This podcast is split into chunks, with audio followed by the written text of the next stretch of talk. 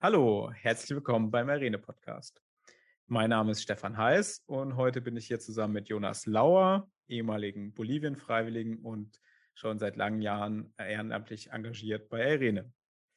Genau, moin, ich bin Jonas. Ich bin nicht nur ehemaliger Arene-Freiwilliger, sondern auch Klimagerechtigkeitsaktivist und äh, mache politische Bildungsarbeit zu Fragen von Umwelt und Klimagerechtigkeit, was das mit Kolonialismus und auch mit Kapitalismus zu tun hat und studiere sonst Politikwissenschaft und ähm, genau, bin da aktiv. Genau, jetzt auf den Podcast. Genau, und in der nächsten Stunde erwartet euch dann ein interessantes Gespräch über dieses doch ähm, sehr abstrakte Thema und wir haben aber immer wieder auch äh, konkrete Beispiele davon, von äh, was betrifft Individuen und was haben wir hier sozusagen auf einer kollektiven Ebene und wo sollten wir kollektiv äh, was ändern in, äh, genau, wenn wir noch äh, weiter schön auf dieser Welt lange leben wollen miteinander. Vor allen Dingen global gerecht, das ist das Entscheidende.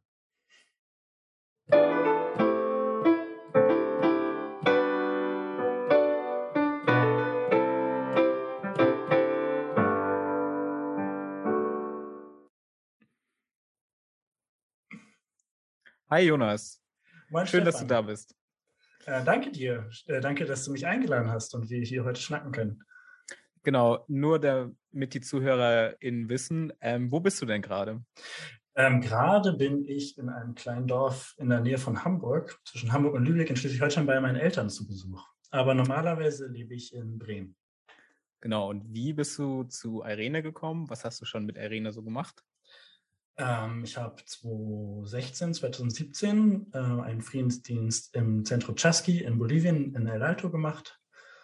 Ähm, sein ja, Kinder- und Jugend- und Kulturzentrum äh, im Norden von El Alto. Dort wird viel mit Kindern und Jugendlichen zusammengearbeitet zu Themen von Gewaltprävention, Frieden, Kinderrechte und auch Jugendbeteiligung in unterschiedlichen Aktivitäten, wie zum Beispiel ähm, Theater, Tanz, Kochworkshops und auch vieles mehr.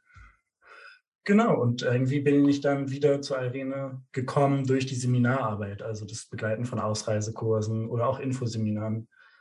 Ähm, und bringe mich seit etwas über einem Jahr in der Klima AG ein, weil wir dort gemeinsam darüber diskutieren und nachdenken, wie Irene ja sich verändern kann in die Richtung Sensibilität für Klimagerechtigkeit, genauso wie zu einer Sensibilität für Rassismus oder andere Diskriminierungsformen.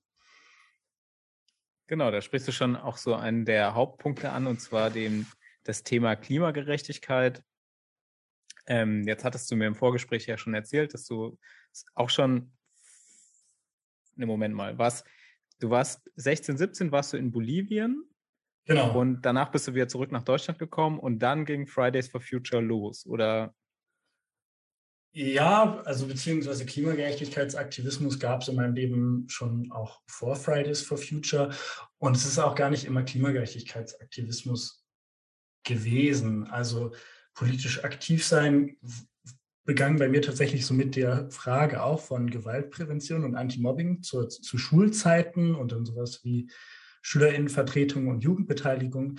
Ähm, und da sind dann Leute auch gewesen, mit denen ich mal hier und da immer mal gemeinsam schon zu unterschiedlichen Demos gegangen ähm, bin dann in Bolivien so mit zum Beispiel mit Vivia Bien auch sehr in Kontakt gekommen. Das ist mhm. eine kosmoandine ähm, Lebensvision, so ein, eine Verschränkung aus Spiritualität und Politik, die dort gelebt wird, wo auch ein ganz anderes Mensch-Natur-Verständnis ähm, ja, dominant ist wie hier, nämlich dass quasi die Natur, die, die Mutter Erde, die Pachamama genauso Teil ähm, der Gemeinschaft ist. Und weiß tatsächlich gar nicht, ob das so der Indikator für mich war, dass es stärker auch nochmal in Richtung Umwelt- und Klimagerechtigkeit ging. Ähm, okay, aber nur mal ganz kurz, weil ich glaube, wir fliegen jetzt hier gerade schon richtig ja. los. Weil das fand ich interessant. Du hast das mit dem Anti-Mobbing in der Schule. Erzähl, also sozusagen deine mhm. ersten, also so diese Konzepte von Gewaltfreiheit und so sind weil du in einer Anti-Mobbing-Initiative in deiner Schule warst, oder wie? Ähm, bei mir in der Schule gab es sowas wie Konfliktlotsen und StreitschlichterInnen. Ah ja. Genau, und da habe ich mich dann in der achten Klasse oder so angefangen zu engagieren. Und da waren einfach dann auch sehr aktive Menschen. Es ging dann irgendwie Richtung Schülerinnenvertretung und Landesschülerinnenvertretung und ähm, ja, einfach so viele junge politisch aktive Menschen, da kommt einfach viel auch Austausch und Inspiration zusammen. Und dann waren es so einfach Themen von globaler Gerechtigkeit, ähm, ja, gegen, gegen Rassismus und Diskriminierung, mhm. für mehr auch soziale und ökonomische Gerechtigkeit. Dann war irgendwie zu dem Zeitpunkt das Thema Flucht und Migration auch ziemlich stark mit der Flüchtlingskrise ähm, ja, 2015 war das ja ungefähr. Ähm, war das, genau. war das so ein, hattest du auch so ein Gefühl, dass es so ein Bedarf an deiner Schule, dass es sowas gibt? Also hattest du das so erlebt, Diskriminierung, Rassismus, Gewalt? So hattest du das Gefühl, dass du eher eine problematisches Schulumfeld oder wie würdest du das im Nachhinein, im Nachhinein ist man immer ein bisschen schlauer, ne? Nein, überhaupt, also, nein, überhaupt nicht. Also, von, also aus meiner Perspektive irgendwie cis-männlich hm. äh, weiß und hetero eigentlich maximal ähm, privilegiert an der Stelle. Ähm, aber das ist ja, glaube ich, ein, einfach etwas, was es an vielen Schulen ähm, gibt, dass irgendwie Schulsozialarbeit sehr eng mit dem Thema Gewaltprävention und der Auseinandersetzung mit Mobbing ähm, einhergeht. Einfach weil, glaube ich, grundsätzlich bei jungen, aufwachsenden Menschen, die in großen Gruppen zusammen sind, da der Bedarf an dieser Form von Arbeit oder auch von mit Erziehung ja einfach in Pädagogik da ist. Ja, definitiv. Hast du das dann, die, die Ansätze auch im Chasky schon ähm, weiterführen können? Also da wird ja auch, wie ich das verstanden habe, wird ja auch viel da an den Schulen, ist ja, ist die bolivianischen Schulen in Alto ein relativ autoritäres Klima, sage ich mal, habe ich schon immer wieder gehört. Und das Chasky versucht da auch bewusst dagegen zu arbeiten. Kannst du dich da so dran erinnern? So? Ich würde mir nicht, glaube ich, nicht anmaßen zu mhm. beurteilen, wie jetzt das Klima ganz konkret an den Schulen in, in El Alto in Bolivien ist, aber das Chasky hat unterschiedliche Programme, unter anderem das Programm Cultura de Paz. Und da war ich als Freiwilliger eher weniger daran beteiligt. Ich hatte eher die Zuständigkeit ähm, in einem anderen Team, wo es eher so um Kinderrechte und Jugendbeteiligung und Selbstbewusstseinsförderung von Kindern und Jugendlichen ging. Ähm, aber bei Cultura de Paz äh, gehen die in Schulen und machen Workshops zum Beispiel zum Thema gewaltfreie Konfliktlösung ähm, und unterstützen auch den Aufbau von sowas wie Mediation und sowas wie StreitschlichterInnen, Konfliktlotsen. Ähm, dieses Programm, dass quasi SchülerInnen ausgebildet werden zu MediatorInnen und vor allem jüngere SchülerInnen dorthin gehen können ähm, und in quasi Schlichtungsgespräche oder Mediationsgesprächen ihre Streitereien und Streitigkeiten.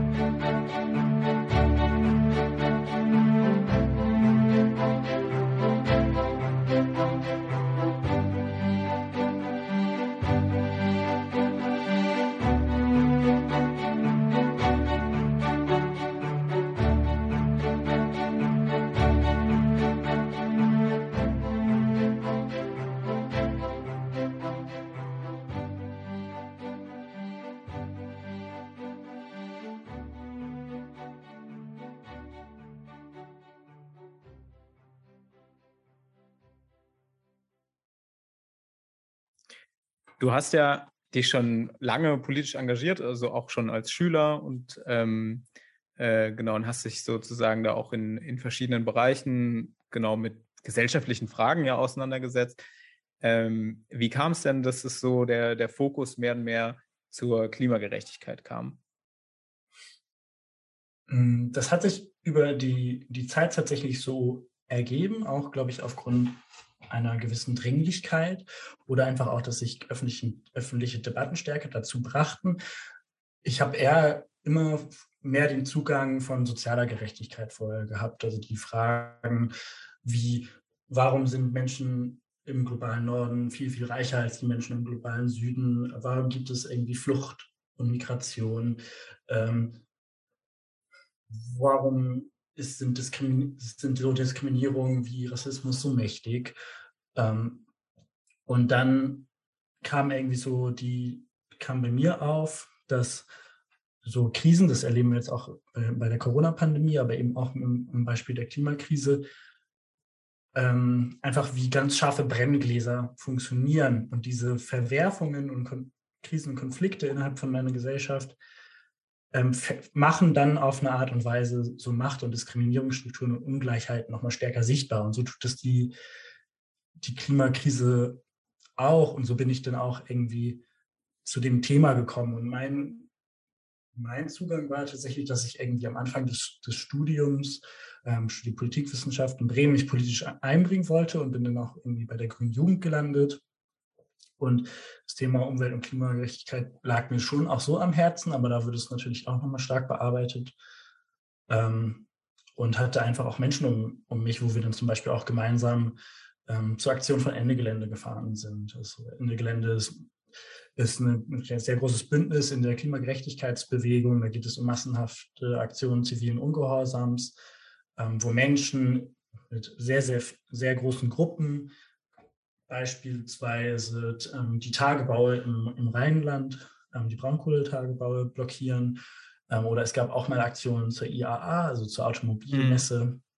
Und da ist die Idee halt, die Orte der Zerstörung, der Klimakrise aufzusuchen, wo ganz besonders sichtbar wär, wird, dass da ganz starke ähm, Quellen von CO2 sind, aber dass da auch ganz starke Orte sind, wo quasi Ungerechtigkeiten entstehen.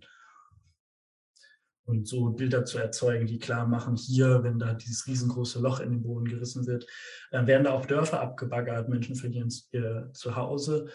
Und es wird aber auch so viel CO2 in die Luft geschleudert, ähm, dass es halt die, die Umwelt und das Klima ganz stark zerstört. Ja, ich kenne auch den, äh, den Hambacher Forst. Ich konnte da selber mal an der Führung teilnehmen. Und das war auch für mich ein sehr, also das gab ja da vor ein paar Jahren gab es ja ganz große Demonstrationen mit 50.000 Teilnehmern. Und ähm, genau, ich war, also, glaube ich, zwei Jahre vorher da gewesen. Und das war total, ähm, also es war bei Umweltzerstörung so, sieht es immer viel in den Nachrichten oder genau, hat das irgendwie heutzutage im Internet, gibt es ja tausend Videos und so, aber da hatten wir diese diese Führung gemacht, hat uns ein Förster durch dieses, durch diesen kleinen, einfach netten Wald geführt, hat uns dann da erklärt, welche Käfer, welche Vögel da so wohnen. Ich kann mir sowas nie merken. Ich bin da total mhm. da kein Gedächtnis für irgendwelche biologischen Sachen. Das ist wirklich schlimm. Aber man merkt einfach so, man, die, so wie schön das ist so, ne? und wie, was da für eine Ruhe auch in einem aufkommt, wenn man in so einem schönen Wald ist. Und dann haben wir auch die Protestcamps gesehen und haben gesehen, wie die Aktivisten haben sich da ja so, so Baumhäuser gebaut und da leben und kochen und so. Also es war noch bevor es dazu auch der gewalttätigen Auseinandersetzung mit der Polizei kam. Und diese Führung war so total nett und dann hat man irgendwo noch was zu essen bekommen und dann hat er uns aber dann irgendwann sozusagen zur, zur, zur Ab Abrisskante gebracht. Und das war so ein, oh, das war so ein ganz schauriger Moment. Wenn man dann so durch dieses schönen Waldlauf, das war an so einem Herbstnachmittag und dann sind da so, die, die Sonne fällt rein und die, die, die Blätter liegen schon auf dem Boden. Und dann läuft man auf einmal hoch auf so einen Damm und schaut halt auf diese, auf den Tagebau. Also sozusagen das, was da drauf zuwächst und sich nach vorne frisst. Und man hat da so eine, so eine Landschaft wie bei, bei Herr der Ringe, irgendwie so Mordor, also so eine Endmorellenlandschaft und hinten sind so die Fabriken und da dampft so krass der, der Rauch raus, wo du weißt, okay, das ist hier so. Und da siehst du, und ich glaube, das war so für mich so ganz, ganz, ganz bildliche Erfahrung von, was Klimakrise eigentlich heißt. Leben stirbt. Es ist einfach so. Leben stirbt. Ja, die, die ähm, ja, Bergbau ist ein sehr krasses ähm, Beispiel einfach von, von, von einer Dystopie, wenn wir sehen können, was quasi übrig, übrig bleibt am Ende. Genau, das ist richtig. Genau, genau. Also, Dys also Utopie kennen ja viele und Dystopie ist genau das Gegenteil davon. Ne? Genau, und so Orte wie, wie der Hambacher Wald ähm, sind, sind irgendwie sehr, sehr wichtig für so Klimagerechtigkeitsbewegungen. Also es geht in dem Moment nicht nur um den konkreten Wald, sondern es hat auch einen ganz starken Symbolcharakter, ähm, wo nicht klar, wo klar ist, ne, wenn der Hambacher Wald, das ist jetzt auch schon ein paar Jahre her weg, ähm, abgeholzt wird, dann ist, haben wir die Klimakrise verloren, sondern es ist etwas, wo quasi ein bisschen ein Exempel, ein Exempel dran statuiert werden kann und wo wir gesagt haben, okay, wenn wir diesen, diesen Wald jetzt gewinnen, denn äh, gelingt es uns auch gleichzeitig viel, viel klarer, ähm, die Botschaft nach außen zu tragen. Also zumal da appelliert wird, nicht nur, also auch eine Kritik am, am Kapitalismus und ähm, ein großes Zeichen für Klimagerechtigkeit und für, ähm, für das Einstehen für der, Loka der lokalen Natur, aber oder auch die Dörfer, die bleiben sollen. Ähm, so zum Beispiel Lützerath, ein Dorf, was ähm, dort auch in der Region ist, ist ja jetzt auch gerade vom, von der Abackerung weiterhin bedroht und da gibt es mhm. halt Protestcamps. Und gleichzeitig ähm, sind so Orte wie der Hambacher Wald auch Orte, wo ja eine gelebte Utopie statt, stattfindet. Also die, die AktivistInnen, die sich dort einbringen, versuchen ja eine andere Form von Gesellschaft zu leben, in die die sich irgendwie im Konsens organisieren, hierarchiefrei versuchen zu leben, in dem versucht wird, ähm, durch einen möglichst ökologischen und ausbeutungsfreien Lebensstil ähm, da halt eine, eine, ja, eine gelebte Utopie zu erschaffen auch eine Form von Reallabor, um andere Menschen zu inspirieren. Okay, so ist es auch möglich, sich zu organisieren und auch politisch zu wirken.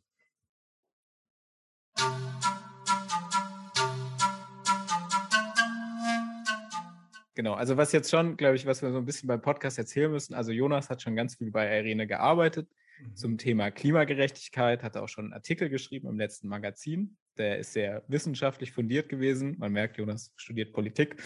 So hat er viel mit reingepackt.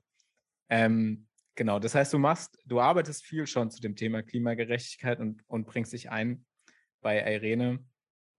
Ähm, was glaubst du so, also so, du hast, du hast Irene kennengelernt als Freiwilliger, dann hast du es als Teamer kennengelernt. Du guckst da drauf, es ist eine, wir sind ein internationaler Verein, so, das ist, Internationalität ist ganz wichtig. Ähm, wir arbeiten klar zu Themen soziale Gerechtigkeit, Gerechtigkeitsfragen, weil die immer sehr nah am, am Frieden auch eben dranhängen ne, und an den Konflikten. Wo siehst du da das Thema Klima? Ich glaube, ich würde viel früher nochmal gerade anfangen. Ähm, wenn wir so da einsteigen, geht es mir erstmal darum zu, zu klären, was ist überhaupt Klimagerechtigkeit? Ähm, weil ja, ich habe, ich bin super froh darüber, dass irgendwie die Klimagerechtigkeitsbewegung in den letzten Jahren super stark gewachsen ist. Also zum Beispiel der Hambacher Wald war ja irgendwie so ein Leuchtturm, der das Thema nochmal richtig stark in die Öffentlichkeit gebracht hat. 2018 war das ungefähr oder 2017 ging es schon los mit der Berichterstattung. Und da ist gelungen, den öffentlichen Diskurs irgendwie stärker in die Richtung zu bringen. Und mit Anfang 2019 ist Fridays for Future auf einmal groß geworden. Und seitdem ist dieser Slogan so, what do we want? Climate justice, when do we, when do we want it now? Ähm, immer größer geworden. Und in der öffentlichen Debatte gibt es immer Klimagerechtigkeit, Klimaschutz, Klimaschutz, Klimagerechtigkeit. Die Begriffe werden stark durcheinander geworfen, teilweise einfach auch. Mhm. Und ähm, Klimawandel. So, glaub, es reden ja immer alle über Klimawandel. So, das ist ja da. Genau, das, reden das ist ja schon seit den 90 genau, ja, ja seit 90ern, 80ern Klimawandel, ja, ja, dann Klimakrise. Genau, ähm, kann man gucken, okay, wo fangen wir jetzt an, das, das zu verstehen? Also zum Beispiel können noch ein paar Buzzwords in den Topf werfen, eine nachhaltige Entwicklung zum ah, Beispiel ah, oder Grenzen des Wachstums oder ähm, ja, oder dann auch grünes Wachstum oder wir können auch sagen, hey, äh, ökologischer der, Fußabdruck. Ich ne? habe auch noch einen, äh, The Green New Deal. Oh ja, bin ich kein großer Freund von in dem Sinne, können wir uns auch mal drüber unterhalten. also, ja, und ähm, zum Beispiel, so, ne, Karten auf dem Tisch. Seit Anfang der 60er ähm, wissen WissenschaftlerInnen, dass es sowas wie einen menschengemachten Klimawandel gibt und dass zum Beispiel unsere Industrialisierung äh, einen starken, starken Einfluss darauf hat. Die Tatsachen von globaler Erwärmung waren schon ungefähr irgendwann Mitte der 50er, ich bin mir gerade nicht so sicher, kann sich ja auch nicht mal jede Zahl äh, merken, bekannt. Also ne, Treibhausgas existiert, dadurch kommt genau. es zur Erwärmung der, und wir wissen das ja auch alles Eiszeit. Der Treibhauseffekt, das war ja so das erste große, wie man das genau. versucht hat zu, zu erklären, sozusagen, was passiert. Genau, und da war aber auch noch gar nicht so Klimawandel oder Klimakrise, das stand dann noch gar nicht im Raum und auch noch nicht so dieser Einfluss des Menschen, aber spätestens seit Mitte der 60er ist es klar. Mhm. Und ähm, dann kam ja zwei, 1972, hat ja der Club of Rome, das ist eine Gemeinschaft von WissenschaftlerInnen, ähm, diesen Bericht rausgebracht, die Grenzen des Wachstums. Wachstums, also das ne, mit einer fortschreitenden ähm, Industrialisierung, eine Zunahme von Produktion und Konsummustern, ähm, dass es zu mehr Emissionen natürlich führt, die auch nicht im Kopf, der Emissionsverbrauch ähm, auch nicht gesenkt werden kann durch ähm, ja zu sagen, neue Technologien schon, aber also es ist so, da muss sich ganz stark was ändern. Also grundlegend. Grundlegend. Also, also es ist quasi dann auch immer eine Kritik an, am Konsum, an dem Massenkonsum, an Kapitalismus. An Produktionsweisen und so weiter. Genau. Und dann also keine Ahnung, so in Mitte der 92 waren ja dann irgendwie die, die Rio-Konferenz und dann hier braucht jetzt das Zeitalter der nachhaltigen Entwicklung. Ähm, und es muss sich alles was ändern. So. Und ja, wir haben ja auch die Entstehung, ne, also Grün in den 80ern und vorangegangen dessen sowas wie ähm, die Anti-Atomkraftbewegung in Deutschland, die ja mhm. super, super wichtig war. Das ist ja eine andere Umweltdebatte ähm, und ähm, Umwelt, Umweltgerechtigkeitsdebatte. Und dann haben wir jetzt irgendwie die Klimadebatte. Und ähm, ja, so 2000, 2019, ne, das ist ja Fridays for Future irgendwie gelungen, ähm, durch diesen, diesen Frame, ne, wir sind hier, wir sind laut, weil ihr uns die Zukunft klaut, ähm, ja, Menschen daran zu appellieren, die Frage zu stellen, okay, was wird eigentlich aus den zukünftigen Generationen, ja, ja. Ähm, wenn, wenn es so weitergeht mit den CO2-Emissionen und mit der globalen Erwärmung. Und äh, ja, dann weiß ich nicht, dann werden die, Elb, die elbnahen äh, Viertel in, in, Hamburg, die sind dann nicht mehr bewohnbar, weil oder der Meeresspiegel steigt, die Wüsten mm. wachsen ähm, und so weiter und so fort. Ne? Und dann ich, also Fridays for Futures ist sehr stark gelungen, den öffentlichen Diskurs irgendwie zu verschieben und dann sind so Maßnahmen entstanden, wie zum Beispiel das damalige Klimapa Klimapaket der Bundesregierung, noch große Koalition, was dann ja auch eingesagt worden ist vom Bundesverfassungsgericht, weil es nicht stark und ausreichend genug war und so Ach, weiter. Stimmt, ja, genau. Das war ja, ganz interessant. Ja. Genau, wir blicken da so auf einiges, einiges zurück. Ähm, aber ich würde, also aus meiner Perspektive, ist dann auch diese Frage, ne, wann würdest du sagen, Stefan, so wann ist Klimakrise? Ist, wann fängt das an? Nee. Sind wir da schon drin? Ist es nee. in Zukunft? Hm, was denkst du? Ich, ich glaube, also ich weiß, für mich gab es, also es gibt in der Debatte ja auch so die Kipppunkte, ne? Also man spricht ja von so Kipppunkten, wenn irgendwie das Klima hat sich schon so sehr erwärmt, dass ja zum Beispiel ähm, also das Perma, der Permafrost äh, sozusagen auftaut, dann wird noch mal viel mehr CO2 in die Luft gesetzt. Ne? Es gibt ja so Kipppunkte. Aber für mich so ein persönlicher Kipppunkt, wo ich gedacht habe, oh scheiße, das ist jetzt wirklich real. Also so, ich habe nicht das vorher äh, denied. Ne? Ich war jetzt keiner, der sagt, Klimawandel, das gibt's nicht. So, ähm, das war mir schon immer bewusst, aber es war immer so ein Gefühl von, das kommt so, ne? Und das war im Sommer 2018, da hatten wir ja diesen Dürresommer hier. Und das war, da habe ich auch noch in der Dachgeschosswohnung gewohnt. Und dieses so, es war unglaublich heiß, konnte nachts nicht pennen, über Wochen. So, ich musste mir total was einfallen lassen, wie ich irgendwie äh, tagsüber die Rollläden runter, nachts noch irgendwie äh, Bett, nasse Bettlaken ins Schlafzimmer aufgehängt, Ventilator rausgeholt. So, also so wie ich das eigentlich so aus meiner Zeit so in, in Mittelamerika kannte, wo man dachte, okay, das ist da, so ist das Leben. So war das dann halt hier in Neuwied. Und, und dann diese Trockenheit und man ist ja irgendwie über Felder gefahren und es war so sandig alles. Und das war so zum ersten Mal, wo ich gedacht habe, ja, es ist eine Krise. So, es ist wirklich, also es ist eine Klimakrise, so, weil ich meine, hier in Deutschland, so, ich habe ja noch die 80er Jahre auch miterlebt, so als Kind, nass, kalt, Schnee, feucht und im Sommer auch, also ein paar schöne Tage und ansonsten, und mittlerweile sind die Sommer ja also so schön, aber nicht gut für die Natur, würde ich sagen. Hm. Und okay, also 2018 würdest du sagen.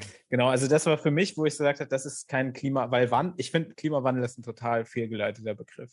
Weil Wandel ist eigentlich was, was wir als was Positives erleben. So ein Wandel ist ja ein natürlicher Fortschreiten von Dinge wandeln sich. Das war schon immer so. Das Klima hat sich ja auch immer gewandelt. Ne? Wir haben ja jetzt auch ein anderes Klima als vor fünf Millionen Jahren. So, ne? Das ist einfach normal.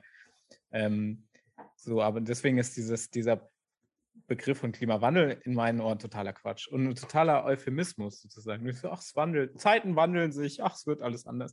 Ist ja nicht so. Ne? Es ist ja einfach so, dass der Mensch durch, vor allen Dingen CO2, aber natürlich auch durch viele andere Sachen, die der Natur nicht gut tun, dass wir uns halt einfach super konsequent den Ast absägen, auf dem wir sitzen. So wirklich einfach so, wir sitzen auf dem Ast und der wird einfach konsequent abgesägt. Heute rennen wir einfach mal in die Kreissäge. So genau, genau, genau. Und zwar, wir sägen, wir sägen nicht mal per Hand, wir haben eine Motorsäge in der Hand. So, ne? ja, ähm, ob man lachen oder weinen möchte, man, weiß es nicht.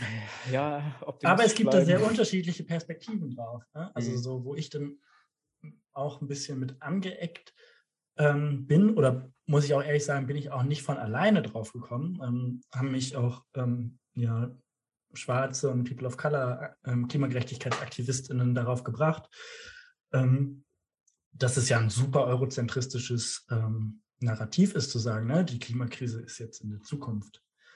Und ja, ähm, ja. das so, und es ist etwas so, keine Ahnung, da haben wir unsere, unsere Kinder und Enkelkinder werden damit zu kämpfen haben. Aber ähm, ja, zum Beispiel bei Emilie Touren fand ich das sehr spannend. Die ist an der Uni Hamburg und auch eine ähm, sehr bekannte Klimagerechtigkeitsaktivistin und hat auch zum Beispiel das Black Earth Kollektiv mit, mit gegründet. Das empfand ich als sehr inspirierend, dass sie gesagt hat, okay, man könnte auch sagen, die Klimakrise beginnt eigentlich spätestens mit dem Zeitpunkt von 1454, nämlich als erstmals afrikanische SklavInnen auf Madeira, auf Plantagen gearbeitet haben, oder 1492, ähm, wo ja, portugiesisch-spanische BesatzerInnen den Seeweg zu den beiden Amerikas gefunden haben, ähm, aus, aus Europa heraus, weil mit dem Kolonialismus sich das Mensch-Natur-Verhältnis sehr umgedreht haben. Der, der Unterschied ähm, um die Art und Weise, wie Menschen sich zur, zur Natur ähm, positionieren, in welchem Verhältnis sie sich dazu sehen. Also diese, diese ganze Erzählung und Denke, die auch sehr eng mit irgendwie mhm. unserer europäischen Sozialisation, zumindest der wissenschaftlichen Sozialisation der Moderne, zusammenhängt, dass wir über der Natur stehen und dass es unsere Aufgabe ist, ähm, die maximal nutzbar zu machen und mhm. äh, zu, zu, beherrschen und für unsere, ich sage das jetzt so in Anführungsstrichen, Entwicklung zu, zu nutzen, also später dann auch für die für Industrie, für, für alle Formen von Produkt und Konsum. Ähm, und dass es in Ordnung ist, so die Natur so stark auszunutzen und auszubeuten. Und das ähm, führte natürlich und hat ja auch zu einer ganz starken, ähm, ja sowieso eine Geschichte von Gewalt und Ausbeutung in Bezug auf den Kolonialismus, aber auch eine Ausbeutung ähm, der Natur gesehen. Und man könnte, kann sagen, dass sozusagen die heutige ja, die heutige Form des Kapitalismus und der Wirtschaft und auch der, der krassen globalen Un Ungleichheiten natürlich ohne, ohne Kolonialismus nicht, nicht möglich wäre. Und ähm, ja, über 50 Prozent der historischen Emissionen, da sind die Verantwortlichkeiten für ähm, bei den USA und, und Europa, wenn man auch sagen kann, historisch gesehen. Es ist ja unser, unser Wohlstand auf, auf der Ausbeutung des globalen Südens aufgebaut, aber eben auch ähm, aufgebaut auf dem Ausstoßen von ganz starken CO2-Emissionen und Umweltzerstörung und Ausbeutung von, von Rohstoffen. Ähm, und, und ohne die das, diese Ungleichheit nicht möglich wäre, ohne die dieser Lebensstil nicht möglich wäre. Ja, das stimmt wohl. ich ich habe mich so ein bisschen gefragt, äh, was, was ist es? Also so, es ist ja, also so Kolonialismus hat ja auch verschiedene Etappen erlebt. Ne? Also sozusagen, es gab einen Kolonialismus vor 500 Jahren.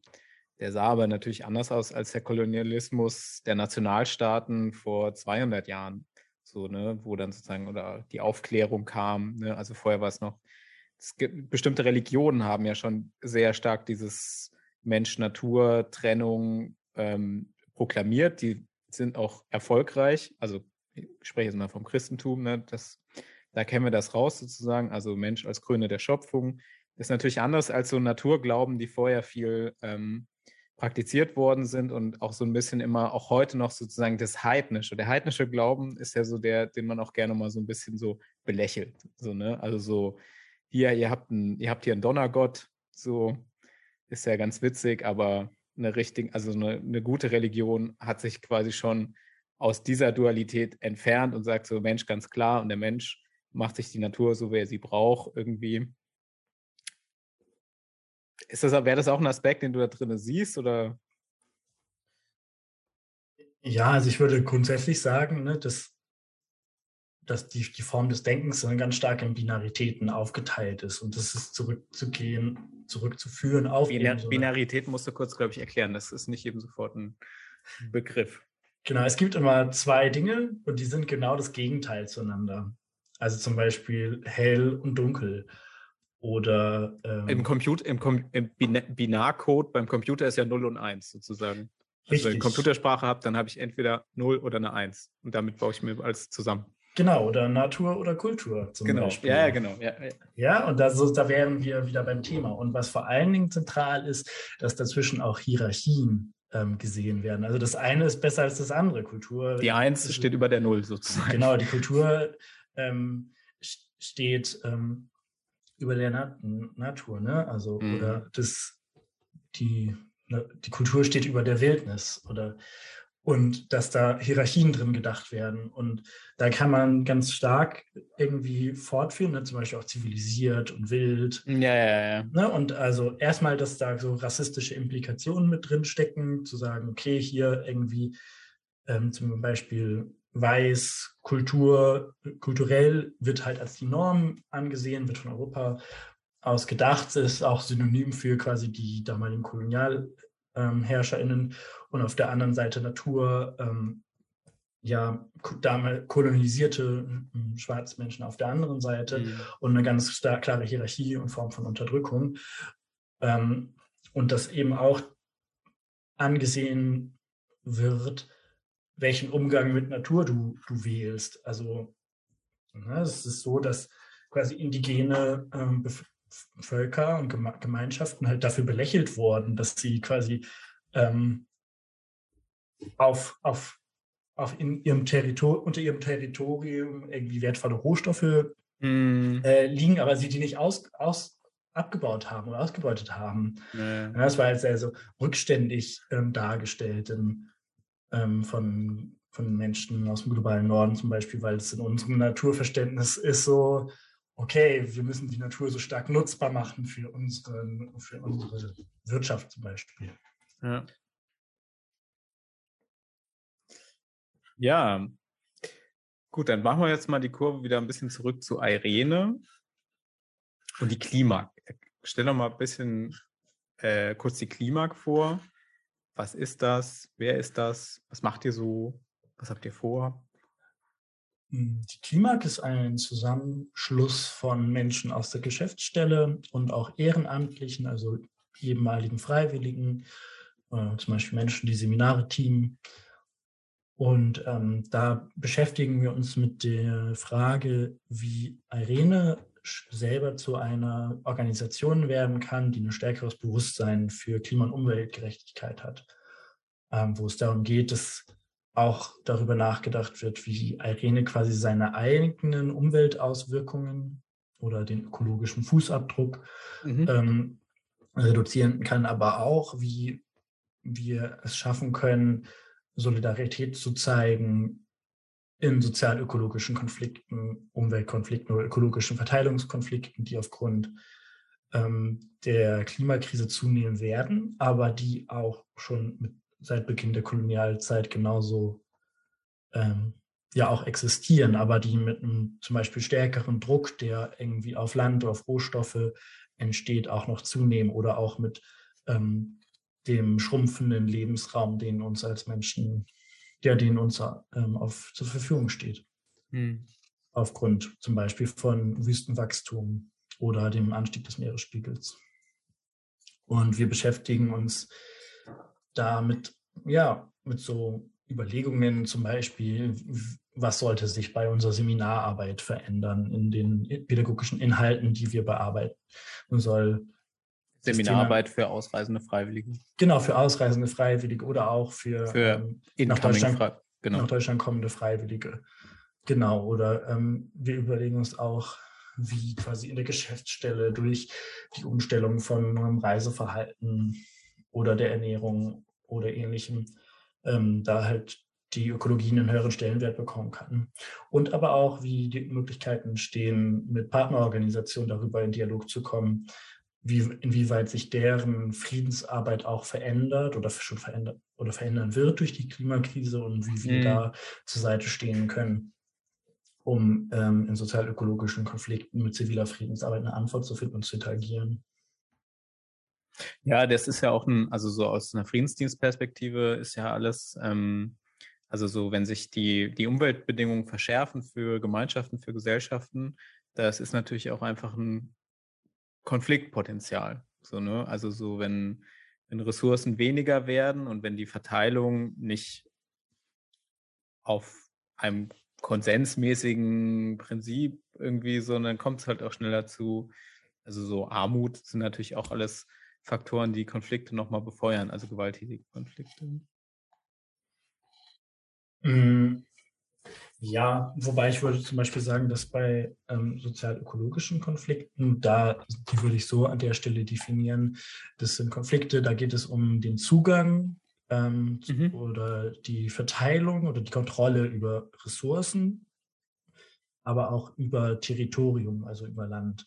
Und es geht dann zum Beispiel von Fragen, wo in den Zugang, den Zugang zu Wasser, ähm, den Zugang zu Nahrungsmitteln, den Zugang zu, Or zu Orten, nehmen wir mal zum Beispiel Berge oder bestimmte Wälder als Beispiel, die eine spirituelle Bedeutung mhm. haben für deine, für deine Kultur. Hm, aber es geht auch um so zum Beispiel Externalitäten, also negative Faktoren, die als Beiprodukte zum Beispiel bei Industriebetrieben oder bei Bergbau entstehen, also zum Beispiel ja. Luft- und Wasserverschmutzung oder ähnliches, also so Gesundheitsgefährdungen. Also es geht um sehr grundlegende, essentielle oder materielle Grundbedürfnisse, die beschränkt werden.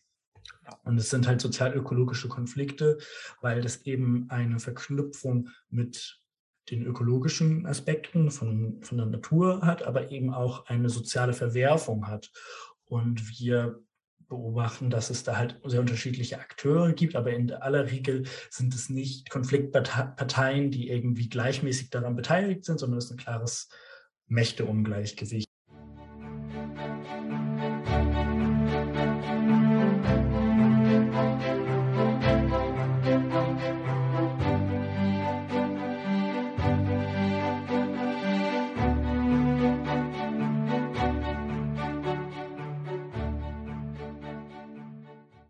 Die Frage ist jetzt, also so, die ähm, Irene soll sozusagen wachsen. Also Irene wächst ja sowieso immer, ne? Es ist ja als Organisation, ne? Das ist immer so schön, kommt vom Organischen, ne? Das heißt, man hm, entsteht und, und wächst und verändert sich. Und ähm, also so der rassismuskritische Veränderungsprozess, glaube ich, da ein sehr aktuelles und sehr einleuchtendes Beispiel daraus, wie nochmal mehr gesagt worden ist. Also Rassismus oder auch der um, gute Umgang mit Natur und mit den Ressourcen, die wir haben, das ist ja für Irene nichts Neues. Das steht schon in den, in den Grundsatzpapieren von Anfang an so. Ähm, seit 1957 ist das schon verankert, aber natürlich die Zeiten ändern sich und ähm, ich denke mal, genau der rassismuskritische Veränderungsprozess, der hat einfach nochmal mehr jetzt auch zu, ja, also mehr zu einem anderen Umgang von der Arena mit den Partnerorganisationen in anderen Ländern, sei es Orfed in Mali, sei es äh, Chasqui in Bolivien, führt schon immer mehr dazu, dass man versucht, da andere Wege zu gehen, dieses gemeinschaftliche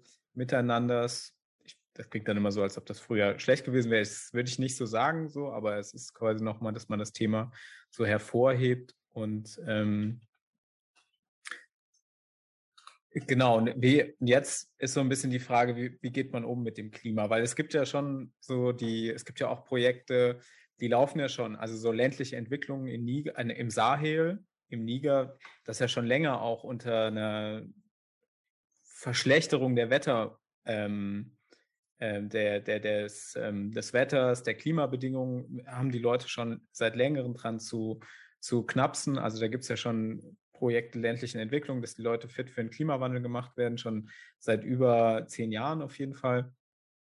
Ähm, aber sozusagen nochmal mehr, es geht nochmal mehr darum, darüber hinaus auch ähm, was zu finden, so, ne, weil das ist, so wie ich dich jetzt verstehe, wäre das jetzt noch nicht, so noch nicht alles sozusagen. okay, wir haben das, wir haben die, wir haben die Symptomatik, ne, äh, Klima, Verschlechterung. Man kann jetzt sagen, okay, wir kämpfen gegen diese Symptomatiken an. das ist auch ein bisschen so, ich kann mir jetzt auch ein E-Auto kaufen. Das ist besser fürs Klima als mein Verbrenner, aber sozusagen, du würdest sagen, es ist eigentlich noch nicht das, wie man das jetzt irgendwie für die Menschheit betrachtet, jetzt der Way to go sein sollte. Ja, also zum Beispiel nehmen wir mal E-Mobilität als Beispiel. Ja. Und E-Mobilität steht, glaube ich, sehr ähm, sinnbildlich für viele Lösungen, die gerade diskutiert werden. Du hast ja schon mal Anfang ähm, den Green New Deal irgendwie als Stichwort reingebracht oder das Buzzword Green Growth stand auch schon mal im Raum. Ähm, also wir, wir sehen gerade, dass natürlich die öffentliche Debatte ganz stark da rein, ja, wir müssen jetzt unbedingt Klimaschutz machen und müssen CO2 reduzieren. So. Genau, CO2 ist ein wesentliches ähm, Klima, Klimagas, was sozusagen die, die globale Erwärmung antreibt. Das ist total richtig und hat dann eine sehr zentrale Rolle. Aber CO2 ist eben nicht alles, weil andere Aspekte der, der Klimakrise da nicht abgebildet werden. Zum Beispiel mhm. halt die Zerstörung von Umwelt und Natur. So, und wir, wir sehen, dass mehr zum Beispiel, ja, alle wollen jetzt E-Bikes fahren oder E-Autos oder so. Und das führt dazu, dass wir eine viel höhere Nachfrage nach Rohstoffen haben. Zum, also und der Rohstoff für Batterien zum Beispiel. Für, zum Beispiel für Lithium, genau. Oder halt zum Beispiel für, ähm, für, ähm, für Bauxit auch oder für Kupfer und Kobalt. Mhm. Also ne, diese ganzen technologiebasierten Lösungen brauchen unfassbar viele Rohstoffe und das wird dazu führen, dass der Druck ähm, auf Land oder auch eben auf diese Ressourcen stark zunimmt und dass es dadurch zum Beispiel zu mehr sozialökologischen Konflikten führen soll. Das ist jetzt gerade wieder so wissenschaftlich dahergelabert. Mm. Du merkst, ich komme in meinem Kopf auch nicht so gut leicht dazu, ähm, anders so zu reden und das bringt mich auch häufig ins Stolpern. Aber es ist, ich glaube, der, ich, was ich ganz konkret ja. sagen möchte, so, ne? Ja, ja. aus der Perspektive der lokalen Bevölkerung ähm, in Guinea, die irgendwie am Rande einer Bauxitmine leben, so Bauxit ist äh, ein der Grundstoffe für Aluminium, ist es super egal, ob ähm, das Bauxit, was dort abgebaut wird, äh, wenn es in die Auto- oder Fahrradindustrie fließt, ähm, mm Fahrräder sind sowieso super, aber ich nehme mal, bleiben wir bei der Autoindustrie. So, ja. ob das jetzt in Autos reingesteckt wird mit Verbrennermotoren, die mit Diesel laufen, na klar, die stoßen viel, viel mehr CO2 aus und mhm. befeuern auf der Ebene die globale äh, Erwärmung. Oder ob das jetzt halt in E-Auto gestopft wird. Also natürlich, die E-Autos sind dann halt viel CO2 einsparender. Langfristig gesehen in der Entstehung sind, sind E-Mobile sehr ähm, klimaintensiv. Mhm. So. Weil bis so eine Batterie erstmal gebaut ist, Richtig, da muss man genau. ordentlich mal was zusammengelötet und geschraubt haben. Genau, je nach, je nach Typ haben wir über 120.000 Kilometer, die da im Raum stehen, die gefahren werden müssen, bis das alles wieder ungefähr drin ist im Vergleich zu einem Diesel von das heißt, der Ökolo Ökologie her. So, aber genau, für die lokale Bevölkerung mhm. ist es super egal, ob das Bauxit jetzt irgendwie ins E-Auto oder in den Verbrenner reinkommt. Die lokale Umwelt wird trotzdem zerstört. Die, Wasser, äh, die Wasserknappheit ähm, wird trotzdem zunehmen, weil Wasser mhm. durch den mhm. Bergbau bedroht wird. Die Umwelt- und Luftverschmutzung wird trotzdem da sein. So, und deswegen sind diese CO2-basierten Lösungen, die vor allen Dingen sich auf neue Technologie stützen, ähm, im Wesentlichen Scheinlösungen aus einer Gerechtigkeitsperspektive, weil eben die lokale Bevölkerung nicht mitgedacht wird, weil es zur Umwelt- und Naturzerstörung auf der lokalen Ebene kommt. Und da muss man sagen, okay, ähm, die Transformation, die da vorgeschlagen wird, kann und darf nicht nur auf technologiegestützte Lösungen setzen, zumindest nicht, wenn sie ähm, sozial und vor allen Dingen global gerecht gedacht wird und irgendwie sich kritisch mit dem Kolonialismus auseinandersetzt. Brauchen wir dann natürlich irgendwie ganz genaue ähm, Vorgaben und viel stärkere Sorgfaltspflichten im Bereich auf ähm, Menschenrechte oder Beteiligung lokaler Gemeinden bei Fragen über neue Bergbauprojekte. Ähm, oder sowas wie ein sehr starkes Lieferkettengesetz oder ähnliches. Ja. Ähm, aber ähm, am Ende des Tages heißt es auch, dass halt reduziert werden muss, also an Produktions- und Konsummengen. Hm. Ist das so ein bisschen, wäre das so ein bisschen so ein Vergleich, wenn man das mal so ganz einfach ausdrucken will, wie eine Person, die irgendwie äh, Kettenraucher ist und Alkoholiker und nur sich von Fastfood ernährt und dann anfängt, aber weil sie merkt, okay, ich bin, mir geht's nicht gut, anfängt Tabletten zu schlucken für Herz, für so, äh, die dann quasi so eine, ist das so ein bisschen so ein Ding, wo man sagt, lass das rauchen, lass das trinken, dann hast du die anderen Probleme nicht. Ist das so ein bisschen so ein Ansatz? Also mehr so, geh an die Wurzel, nicht die Symptomatiken bekämpfen? Ja, den Appell, den ich jetzt gerade angerichtet habe, der war ja dann doch sehr radikal direkt an die Wurzel heran. Mhm. Und das, da, stellt uns, da stellt sich nämlich die Frage, okay, welche Form der, der Ökonomie und der irgendwie der Produktionswege hat uns in diese Krise hineingeführt, in die Zentrierung auf maximales Wachstum und Expansion und groß, möglichst große Produktion. Ähm, also so, Kapitalismus sozusagen. Richtig, genau. Also wir kennen es unter name, Kapitalismus. Name it. richtig. genau. Und ähm, dann ist es ja, also so, ne? Gibt mhm. es ja ökologische Konsequenzen, aber auch soziale, soziale ähm, Verwerfungen und Ausbeutung und Ungleichheiten. Ähm, und die werden halt einfach, werden an vielen Stellen fortgeführt werden, wenn wir jetzt einfach sagen, okay, wir nehmen einen Eimer grüner Farbe und streichen das einmal an, indem wir zum Beispiel, also eine, eine Antriebswende ist halt noch lange keine Verkehrswende, wenn wir jetzt mm. bei E-Mobil bleiben. Ähm, ja, ja, genau. Das ist ja auch so ein bisschen die Autoindustrie sagt so, ja gut, dann machen wir jetzt halt Batterien und E-Autos, aber sozusagen, man hat dann aber mehr Fahrradwege, gibt es dann deswegen noch lange nicht. So, ne? Und das ist ja im Autoland Deutschland immer sowas, wo ich denke, so, wenn man auch mal in Nachbarländern war und dann denkst du, ach, so geht's auch mit Fahrrädern. Also so viel kannst du auch dem Fahrrad auch Platz geben im, im Verkehr, in Verkehrskonzepten und dann guckst du nach Deutschland und denkst dir so, ja, und so wenig geht halt auch, ne? Genau, und aus so einer, sag ich mal, Solidaritätsperspektive von, von Irene, ne, unser Herzensanliegen ist ja zivile Friedensarbeit und das halt diskriminierungssensibel, das heißt, Kolonialismus kritisch zu reflektieren, Machtungleichheiten kritisch zu reflektieren, bewusst mit Privilegien umzugehen, ist halt ganz klar, dass wir ähm, da eine Agenda verfolgen müssen und wollen, die, die konsequent ist und da Probleme auch mhm. an, die, an die Wurzel an, an, anpackt. Also ich gebe jetzt mal ein, ein, Beispiel und das beobachten wir auch sehr häufig. Also wenn zum Beispiel angenommen in deiner Nachbarinschaft käme jetzt irgendwie ein Konzern um die Ecke und sagt, wir wollen hier eine fette Chemiefabrik hinsetzen und daneben auch noch irgendwie eine Mine aufmachen. Dann wird sich wahrscheinlich eine lokale Bürgerinitiative gründen und sagen, nein, wir wollen das hier auf gar keinen Fall. So. Das ist ja ganz häufig mit Windrädern so, ne? Ja, genau. Aber also bitte, das ist, bitte, bitte, bitte. Genau, ja, ja. So nicht die dann halt meinetwegen woanders auf. Ja, ja, aber nicht in unserem wunderschönen Wald. Ja, genau, ja. Halt. So, und das, aber wenn denn zum Beispiel die Mine woanders entsteht oder die Industriefabrik oder so, dann ist das voll okay, ja, gar kein mm. Problem. So, und dann ähm, nutze ich auch gerne die Erzeugnisse, die aus die, in dieser Fabrik entstanden sind und interessiert mich nicht. Genau. Das nennt sich so die eine Haltung, so not in my backyard. Also bei mir halt bitte nicht im Garten, aber wenn, dann bei den anderen ist okay. Mhm. Das vergisst ein bisschen die Gerechtigkeitsperspektive. Ne? Also so eine gerechtigkeitsbasierte Umwelt- und Klimapolitik würde halt sagen, not in anybody's backyard. Also bei niemandem im Garten. Ganz mhm. klargestellt, wenn du nicht damit einverstanden wärst, dass zum Beispiel die gesamte Wasserversorgung von Neuwied verseucht ist und zusammenbricht, weil auf einmal am Rande der Stadt eine Kupfermine aufgemacht wird, ja. dann kannst du das bitte auch nicht ähm, akzeptieren ähm, am Rande eines Dorfes äh, im Kongo zum Beispiel. Ja. Und weil dort dann die gesamte Trinkwasserversorgung verseucht wird durch diese Mine. Und ähm, wenn du das tust, dann könnte man, man, dir den Vorwurf des Umweltrassismus unterstellen, weil du sagst, okay, ähm, ja, ich will das halt nur nicht bei mir haben, aber ich stelle nicht die größere Frage nach mm. den, sag ich mal, Arten und Weisen, wie produziert werden, ähm, wie Machtverhältnisse da sind.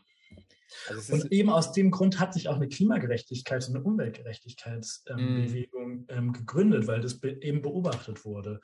Also so, dass irgendwie Industriekomplexe aufgebaut wurden. Dann hat damals eine mehrheitlich weiße Bevölkerung in den 80er Jahren der USA halt angefangen zu demonstrieren und gesagt, hey, wir wollen mhm. hier keine Abfallchemieunternehmen ähm, bei uns in der Nachbarschaft. Dann äh, sind die darauf eingegangen und die mhm. Unternehmen oder die Fabriken wurden dort abgebaut oder nicht erbaut. Und dann standen sie halt plötzlich am Rande von, äh, von Armvierteln, wo überwiegend ja. wo die Leute sich nicht so gut organisieren konnten, ja. wo sie nicht wussten, wo gehe ich hin, wo kann ich mich beschweren. Die Menschen ohne die einflussreichen Freunde sozusagen. Ja, die aber auch sowieso strukturelle Diskriminierung erfahren genau. in der Gesellschaft, also mehrheitlich irgendwie schwarze migrantische Personen oder People of Color ähm, leben oder auch irgendwie Menschen aus der Arbeiterklasse, also ärmeren mhm. Menschen. Ähm, Und dann wurden die, die Chemiefabriken dort errichtet und sind auch dort geblieben. Ja, äh, ja, und das ist dann halt diese, ja, not in my backyard Perspektive, not in anybody's backyard, because we need some justice, please. Und so, und auch hochge hochgelevelt ist das irgendwie eine Umweltgerechtigkeit oder Umweltungerechtigkeitsperspektive, sind wir jetzt bei Klimagerechtigkeit, Klimaungerechtigkeit. Das heißt, wenn wir jetzt eine ja, mehrheitlich liberaler Klimaschutz, der jetzt gerade betrieben wird, basierend auf Technologien wie E-Mobilität, erneuerbare Energien, etc., Wasserstoff. Also die Technologie soll es für uns lösen, aber unsere Lebens- und Verhalten zum Konsummuster müssen sich eigentlich nicht ändern. Ähm, dann führt es dazu, dass eben halt Lösungen entstehen, die stark abhängig sind von natürlichen Ressourcen und von, mhm. von Land und das vor allem im globalen Süden. Was ich mir jetzt frage, ist so, also genau, super. Äh, danke auch, das ist ja wirklich ein komplexes Thema und ist, glaube ich, sehr gut erklärt jetzt und auch ein bisschen, was Irene da, also dieser, dieser, dieser Ansatz von ziviler Konfliktbearbeitung und äh, Probleme an die Wurzel anpacken und diskriminierungssensibel sein, das hast du wirklich echt toll erklärt. Was ich mir natürlich schon frage, ist so eine Frage von, wir, also wenn ich es höre, es klingt einfach nach einem sehr bewussten und gerechten Umgang mit Globalisierung. Sozusagen, es ist eine globale Welt, die, Wirtschaftshandelbeziehungen, die Menschen fahren hin und her, so ähm, und gleichzeitig ist es aber natürlich eine, aber es ist noch lange keine gerechte Welt. So. Jetzt frage ich mich aber, okay, wir sind ein internationaler Verein. Für uns gehört es schon auch dazu, dass man verreist, dass man in andere Länder geht, dass man Begegnungen hat, dass Menschen hierher reisen können. Äh, nach Deutschland, um hier für die Arbeit sozusagen Kontakte zu knüpfen. Ähm, wie, wie siehst du das? Weil alles, also ich meine, historisch gesprochen, wenn Menschen nicht schon seit tausenden von Jahren in Europa irgendwie CO2 produziert hätten, dann wären wir durch keinen Winter gekommen und Essen hätten wir auch nicht gekocht. So, ne? Also sozusagen, wo, wie, wie kann, eine, wie kann eine, eine Perspektive aussehen? Hast du da irgendwie eine Idee, eine, eine Vision? Machen wir es mal einfach erstmal für Friedensarbeit so Zivilgesellschaft weltweit. Wie, wie, kann, das, wie kann das aussehen? Hm, kommt drauf, jetzt ganz stark darauf an, an welchen Aspekt du meinen möchtest. Also ich weiß, dass bei Irene ne, steht unsere Menge an Flügen, die wir produzieren, immer so als Elefant im Raum herum. Ja. Und da ist auf der einen Seite irgendwie leider auch klar, dass eine halt international solidarische Zusammenarbeit, ohne dass Menschen zwischendurch in Flugzeuge steigen und sich sehen, um Kooperationsgespräche zu führen, um ähm, Freiwillige zu empfangen oder zu entsenden, wahrscheinlich nicht möglich ist. so. Ja. Ähm, und wir wollen auch jetzt nicht aufhören mit internationalen Begegnungen. Ich glaube, was wir ganz stark versuchen, ist so viele Flüge, Flüge wie möglich zu reduzieren, andere Reisewege auch zu gehen, wo möglich ist, mit der Bahn oder mit dem Schiff anzureisen. Ähm, und dass wir uns zeitgleich politisch halt stark machen, ne, für zum Beispiel eine Besteuerung von, von, von CO2, für da möglichst faire, gerechte ökologische Rahmenbedingungen und dass wir für den Umweltverbrauch, den wir haben, einen ökologischen Ausgleich schaffen. Da mhm. steht der Begriff von Kompensation im Raum. Das ist trotzdem auch sehr kritisch zu beachten, weil Kompensation, wir haben einen krassen Boom auf einem Kompensationsmarkt, dass ähm, es Unternehmen und gemeinnützige Organisationen gibt, die das anbieten, zum Beispiel, dass Menschen ihr ich sage es jetzt mal ein bisschen ketzerisch, ihr Gewissen rein, was reinwaschen ja, also, können. Also ein Ablasshandel. So ein Ablasshandel ist ein Gewissenswohlstand erstell, erstellt wird, wenn du zum Beispiel, keine Ahnung, und da basieren die Preise, die ähm, pro Euro, pro Tonne CO2 ähm, ausgegeben oder bezahlt werden müssen, auch sehr, sehr, sehr stark, dass darüber dann ökologische Projekte finanziert werden können. Das ist natürlich eine Form von Gewissenswohlstand, das ist auch ein bisschen scheinheilig am Ende mhm. des Tages.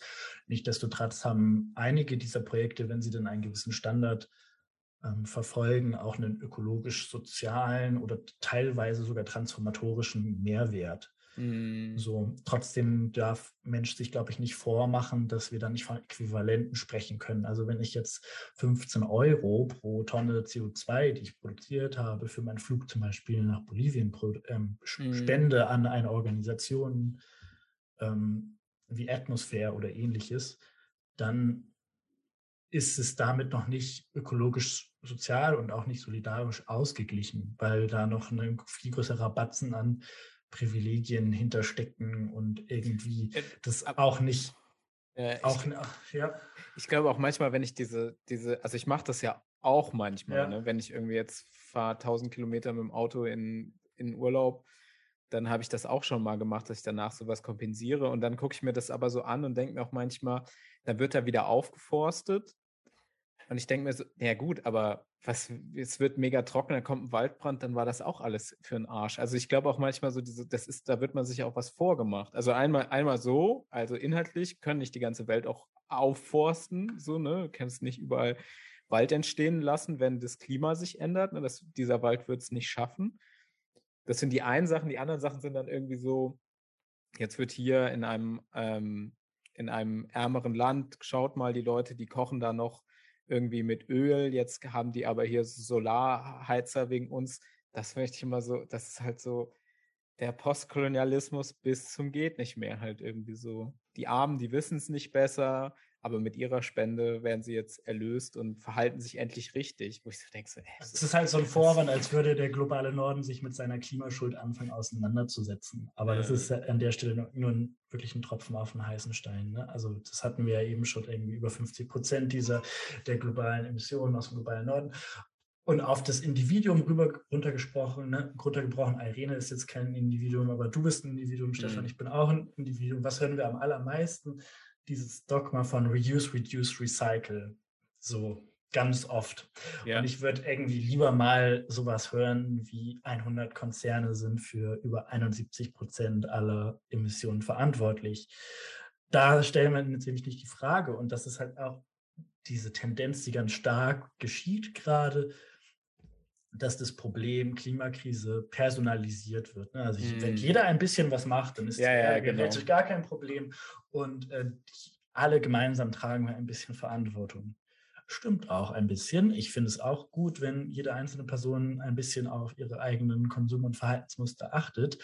Aber honestly, ähm, die Verantwortung liegt an der Stelle bei der Politik. Also, und da möchte ich auch als Person oder auch in meiner politischen Arbeit eher die Kraft rein investieren. Also wir haben deutlich mehr gewonnen, wenn wir das schaffen, irgendwie Gesetze zu verabschieden durch demokratische Mehrheiten, die zum Beispiel den Konsum ähm, von, von Fleisch oder das Flugverhalten ähm, entsprechend limitieren, unter Regel stellen, unter, unter Mechanismen stellen, dass das gemäßigter und auf eine ökologische Art und Weise stattfindet, als wie ähm, wenn ich mich jetzt also so ein paar, ganz viel Kraft da rein investiere, wie kann ich denn mein eigenes Konsumverhalten ändern oder noch am besten noch mhm. einen Streit damit anfangen und dich zu blamen, weil du jetzt irgendwie Familie besucht hast, die auf einem anderen Kontinent ähm, ja. lebt oder so. Ne? Also ich kämpfe dann eher für ähm, Supermarktregale, in denen nur noch Produkte stehen,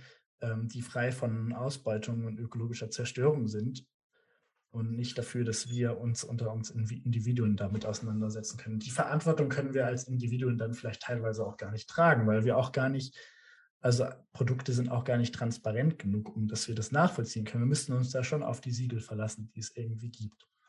Ja, die, die, die globale Welt ist super komplex. Ne? Das kann nicht die, die Aufgabe sein von einem selber. Da so. Also klar, natürlich die, die Eigenverantwortung ist schon gut, aber dass ich mir mal gedacht habe mit diesen Siegeln, die du gerade angesprochen hast in den ja. Supermärkten, so immer so, warum ist denn, also warum dreht man es nicht um? Schreibt doch mal rauf, was in den anderen Sachen drin ist. So, ne? Also so ein bisschen dieses, was man ja mit Zigaretten irgendwann angefangen hat zu machen. Und man kann immer sagen, so, rauchen Sie nicht. Da kann man irgendwann sagen, okay, wir können mal die Konsequenzen von Rauchen auch abbilden auf den Dingern. Und es hat schon ja auch dazu geführt, dass weniger geraucht wird. Und letztendlich auch so diese, ich glaube, was letztendlich, da hatte ich mal hier jemand, da war jemand von German Watch hier bei uns bei Irene, die haben mir irgendwie eine, eine kurze Fortbildung gegeben. Die haben auch gesagt, so ja, der, klar, jeder Einzelne so ein bisschen auf jeden Fall, aber so eine, man kämpft gegen so eine schiefe Ebene an. So. Und das ist eigentlich Frage der Politik und der gesellschaftlichen Diskurses, diese Ebene gerade zu rücken. So, ne? Weil als Einzelner auf einer schiefen Ebene, da läufst du halt gegen eine Wand hoch kannst du dann doch nicht so viel machen am Ende des Tages.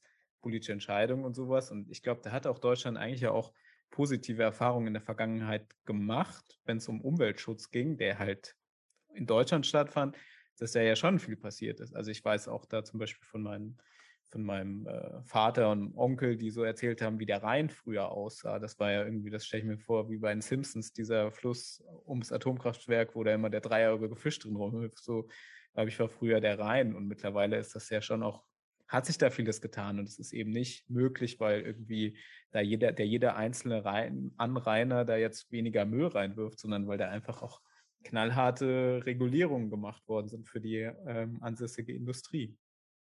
Genau, und du hast eben German Watch noch als Beispiel genommen und da kann man gleich ganz gut die Brücke zur Arena aufschlagen. Ne? Also es gibt ja auf der einen Seite den ökologischen Fußabdruck, den kannst du da für deinen, für dich als Individuum berechnen, den kannst du auch, könnten wir auch für Irene errechnen. Der ja, personalisiert ist das Problem dann allerdings wieder sehr stark und vergisst halt irgendwie, dass die große Macht und die Stellschrauben auf der politischen Ebene liegen, wenn wir irgendwie allgemeingültige Regeln für alle erkämpfen.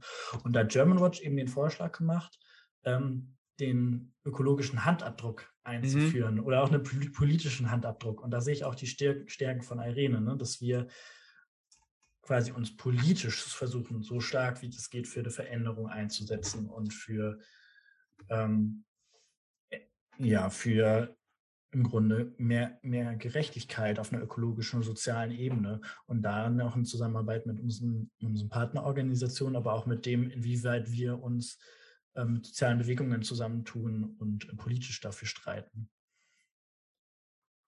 Und also der ökologische Fußabdruck ist ja also tatsächlich auch etwas, was im Zuge von irgendwie Marketingkampagnen ähm, entstanden ist, wo auch irgendwie damals große Ölkonzerne mit ihre Finger im Spiel hatten, weil das irgendwie ganz günstig war, ähm, da die Aufmerksamkeit und die Verantwortung auch zu verschieben, weg von der Industrie und von der Politik eben zum Individuum.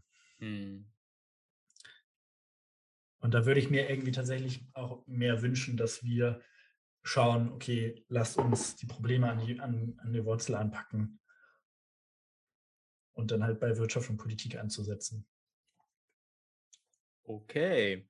Ähm, die, wenn jetzt, wenn man jetzt das hört und denkt, hey, ich hätte da mal Bock mitzumachen oder ich, ähm, genau, ich finde es einen wichtigen Aspekt. Wie kann ich mich einbringen? Gibt es denn, seid ihr offen? Sucht ihr nach Leuten? Wann, wann kann man wieder mehr von euch erfahren? So, also jetzt auch mal so das nächste Pfingsttreffen im Kopf schon. Gibt es da schon was zu erzählen heute an diesem Februartag? an diesem regnerischen Februartag. genau. Vom Sturm gebeutelt.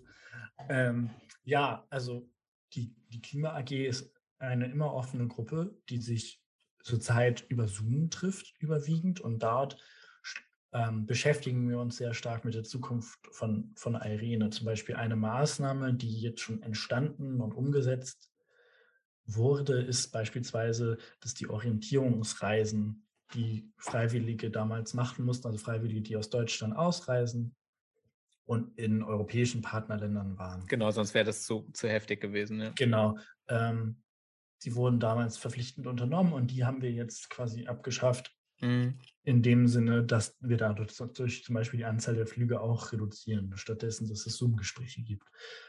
Ähm, so, das sind so konkrete Sachen, an die wir schon gearbeitet haben. Wir machen viel, dass wir versuchen, Sensibilisierung zu machen durch auch Bildungsarbeit organisationsintern. Und wir beschäftigen uns sehr stark mit der Frage, wie geht es denn zukünftig mit Irene weiter? Und da wird das Pfingsttreffen ein sehr spannender Moment sein, ähm, weil wir einen größeren Antrag vorbereiten, gemeinsam auch mit dem Vorstand, wo wir darüber nachdenken, wie Irene zu einer ja, Organisation werden kann. Wir sind ja auf insgesamt auf einem diskriminierungssensiblen Veränderungsprozess, wo der rassismuskritische Veränderungsprozess jetzt ein sehr starker Part bisher immer gewesen ist und auch weiterhin mhm. ähm, ist. Und dann geht es uns darum, inwieweit Klimagerechtigkeit eben als Klimakrise, als sehr großer Gerechtigkeitskonflikt der Gegenwart, Vergangenheit und aber eben auch Zukunft ganz massiv ähm, damit ein, ja mit eingegliedert ist und mhm. Ähm, Klimagerechtigkeit als ein, eine Antwort darauf, auch vor der Feststellung, dass sich äh, zivile Friedensarbeit zur Zeit der Klimakrise stark ändern wird mhm. oder ähm, zumindest wir auf ganz andere auch Bedrohungen nochmal stoßen, die bisher durch zivile Friedensarbeit möglicherweise zu wenig bearbeitet wurden und die nochmal zunehmen und deswegen auch bearbeitet werden sollten. Und wo auch mhm. Bedürfnisse entstehen bei ähm, ja, aktuellen Partnerorganisationen, aber auch potenziellen Partnerorganisationen, mit denen wir ja noch gar nicht zusammenarbeiten. Ja, das klingt äh, sehr spannend auf jeden Fall. Ich bin da auch, genau, es wird ja auch gerade für das nächste Magazin, was ja so im April, also noch vor dem Pfingsttreffen erscheinen soll, ist ja auch nochmal ein Artikel in Arbeit, der so ein bisschen dieser Klima AG und was wir RKVP nennen, also diesen ähm, Prozess zur Sensibilisierung, zur Diskriminierung, spezieller Fokus auf Rassismus, dass man da nochmal mehr zusammenschaut, so wo sind die Überschneidungen, ne, wo ähm, genau, wo, wo spricht man so dieselben Punkte vielleicht aus einer unterschiedlichen Perspektive an. So, ich glaube, das ist ein ganz, äh, auf jeden Fall super spannender Prozess und auch sehr total zeitgemäß und daher die, genau die Klima, also haben wir jetzt ja auch tatsächlich mal wieder Grüne in der Bundesregierung. Also so das Klimathema ist ja auf jeden Fall da. Ne? Also aus meiner Perspektive muss ich auch sagen, dass es für Irene dieser der Gerechtigkeitsaspekt da, der einfach so ein ganzheitlicher Blick ja auch ist, sozusagen. Ne? Wir leben alle auf einem Planeten, so ne? es ist ähm, die Industrie ist fokussiert im globalen Norden, aber sie bedient sich da Ressourcen des globalen Südens in einem in einem ungerechten Machtgefälle drinne, dass man da das erstmal, also das überhaupt erstmal zu benennen, ne? so das ist, glaube ich, schon mal ein ganz, ganz wichtiger Punkt. Also die, das, die Problemstellung erstmal so zu, zu erfassen und sozusagen und eben das E-Bike, das E-Auto, das wird es noch nicht retten, so ganz im Gegenteil. Das ist immer noch Teil von Konsum, von, äh, wenn das, also das ist ja auch immer der Punkt, vieles, was wir uns hier so, der Konsum, den wir so leben können, der funktioniert ja auch, weil einfach viele Teile der Welt gar nicht so organisiert sind. Ne? Also kannst ja schon beim Kaffee trinken anfangen. Wenn alle, das ist ein Kolonialprodukt. Kaffee ja, genau, wenn alle Länder, wenn alle Länder, die Kaffee produzieren, sich wie die OPEC zusammenschließen würden und sagen, Fördermengen, pipapo, papapa, da wird Kaffee aber gleich mal richtig teuer, ne? So, das ist halt, aber weil diese Länder viel koloniale Geschichte, da ist nicht so was gewachsen wie jetzt in, ähm, also so diese diese Stärke von, von, sagen wir mal, nordeuropäischen Staaten, so das ist, gibt es halt in anderen Ländern nicht, dass sie so es gibt politische Organisierung, es gibt Graswurzelorganisierung, das gibt es alles. Ähm, die, der ganz entscheidende Unterschied, warum diese politische Mobilisierung ähm, sich nicht in unseren globalpolitischen Debatten in der Art und Weise widerspiegelt und vor allen Dingen auch nicht in der politischen Praxis, ist ganz klar die Frage von Macht ja. und Machtungleichheit, die da ganz massiv existiert. Und die setzt an ganz vielen Stellen an. Natürlich ist ein wesentlicher Aspekt, sind die Ressourcen, sprich ergo, wie viel Geld hast du zur Verfügung? Mm. Ressource Geld, jetzt nicht natürlich Ressourcen, ähm, und wie stark politischen Einfluss hast du? Wie stark hängen auch einzelne Staaten möglicherweise zum Beispiel abhängig an großen Konzernen aufgrund von Gewerbesteuern, etc., unabhängig davon, was für Steuervermeidungstricks es da gibt. So. Aber ich habe auch zum, versucht, ähm, in dem letzten Artikel im Arena-Magazin, den ich veröffentlicht habe, danke nochmal, dass das möglich war und auch danke für deine Unterstützung, die, wo wir damals schon interessant irgendwie diskutieren konnten, ähm, aufzuzeigen, wo die engen Verknüpfungen zwischen Kolonialismus und Klimakrise sind mhm. und ähm, was für rassistische Implikationen es da auch gibt und was es auch zu so einem großen Gerechtigkeitskonflikt macht. Und es beginnt an großen Stellen auch darüber, was wir versucht haben aufzuzeigen. Ähm, wie denken wir über Natur nach, wie das Mensch-Natur-Verhältnis, wie denken wir aber auch über Geschichte und Wissen nach. Ne? Also mm, ja. ähm, wir sagen ja immer, wir leben in einem Anthropozän, ja. So, ne, das Zeitalter des Menschen. Und ähm, da würde jetzt zum Beispiel die französische Politikwissenschaftlerin François Verger darauf antworten, wir leben in einem rassistischen Kapitalozän, mhm. weil das die Historie viel konkreter wiedergibt. Das impliziert nämlich, dass die Probleme bzw. die Ungerechtigkeitsstrukturen, die wir haben, eine globale Ungerechtigkeit, Klimakrise eben auch als Produkt dieses, äh, dieser Erdzeitalter, ähm, darauf zurückzuführen sind, dass es ein Problem ist, was irgendwie in der Form vom Kapitalismus geschaffen worden ist, beziehungsweise vom unbegrenzten ähm, Ressourcenverbrauch und der unbegrenzten Ausbeutung menschlicher Arbeitskraft und eben auch ähm, diese Ausbeutung strukturiert entlang von Machtungleichheiten, insbesondere in der Form von, von Rassismus oder der Ausbeutung kolonialisierter Menschen. Hm. Ja, das äh, unser Ritt durch die Klimagerechtigkeit.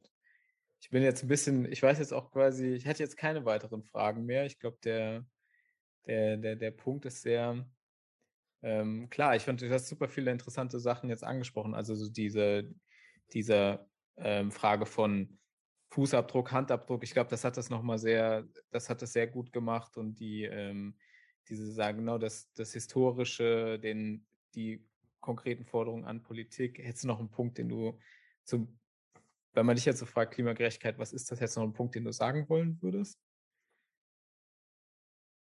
Ich habe das Gefühl, wir haben noch gar, Klimagerechtigkeit noch gar nicht richtig definiert. okay, dann mach doch nochmal, mach doch nochmal schnell. Was ist es denn jetzt? Ich habe nochmal, genau, also ich glaube, der erste wesentliche Aspekt. Also wenn man dich nachts um vier anruft und sagt, Jonas, Klimagerechtigkeit. Mm, was ist das? ähm, dann sage ich, dass quasi diejenigen Menschen, die am stärksten unter der Klimakrise leiden die geringste Verantwortung dafür tragen, für die Situation, in, die wir sind, in der wir sind, und dass diejenigen, die ähm, am stärksten für die Klimakrise verantwortlich sind, auch diejenigen, die davon sind, die davon profitieren, weil die Klimakrise ein Produkt dieses Wirtschaftssystems ist. Und dass diejenigen, denen es halt gerade ökonomisch gestellt am besten geht, diejenigen auch, die auch am stärksten mit für die Klimakrise verantwortlich sind. Ähm, und das ist, das beschreibt Klimaungerechtigkeit sehr stark mm. genau. Ne? Das zentrale Bild ist eben nicht irgendwie, wir sitzen alle in einem Boot. Wir sitzen an der Stelle nicht alle in einem Boot. Zumindest habe ich kein Kreuzfahrtschiff ähm, gesehen bisher, wo so viele Klassen ähm, ja. sind. Wenn du von der Holzbankklasse bis zur First Class durchgeht, dann müsstest du noch ähm, 20 Klassen dazu, dazwischen setzen und noch vielleicht nochmal 100, um klarzumachen, wie groß die Unterschiede an Privilegien und Verantwortlichkeiten und auch das Maß des darunter Leidens und ausgebeutet werden sind. Ähm, und deswegen braucht Klimagerechtigkeit vor allem erstmal, dass wir die Perspektiven ähm, und vor allem die Lösungsansätze der am stärksten marginalisierten Bevölkerungsgruppen in den Mittelpunkt stellen und auch die gegenüber uns die anschauen. Und auch da werden wir irgendwie auch Antworten finden können. Also ich, so zum Beispiel beim Umgang mit Natur, die Art und Weise zu wirtschaften und so weiter und die irgendwie nach vorne heben und uns klar machen, dass mit quasi, dass uns Lösungsansätze, die uns in diese Krise, Krise hineingeführt haben, zwangsläufig nicht diejenigen sein werden, die uns da herausführen. Also auf keinen Fall, zumindest nicht unter dem Gerechtigkeitsaspekt. Also, und da springst du wieder auf diese technologiebasierten. Richtig, zum Beispiel, ja. So, wir, wir erfinden die ganze Zeit neuen, tollen, tolles Zeug und heizen Konsum an und jetzt ist das neue, das neue, neue tolle Zeug noch besser, weil es jetzt klimaneutral ist, sozusagen.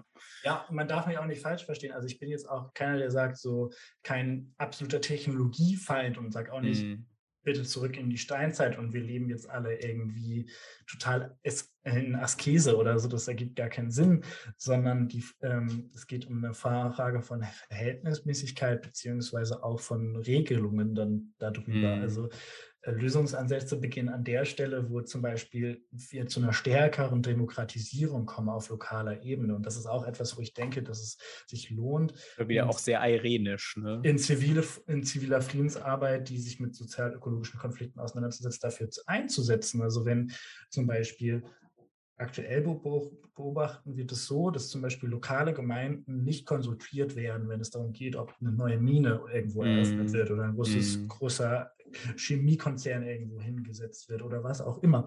Die werden nicht davon nicht beteiligt und müssen auch nicht zustimmen, ob jetzt bei dir in der Nachbarschaft auf einmal ein Braunkohletagebau aufgebaggert werden darf. Hm. Aber für Umweltgerechtigkeit braucht es diese Demokratisierung und Beteiligung an der Stelle. Also ohne Zustimmung der lokalen Gemeinde darf es keine zukünftigen Bergbauprojekte mehr geben. Ähm, da musste halt angesetzt werden, so zum Beispiel.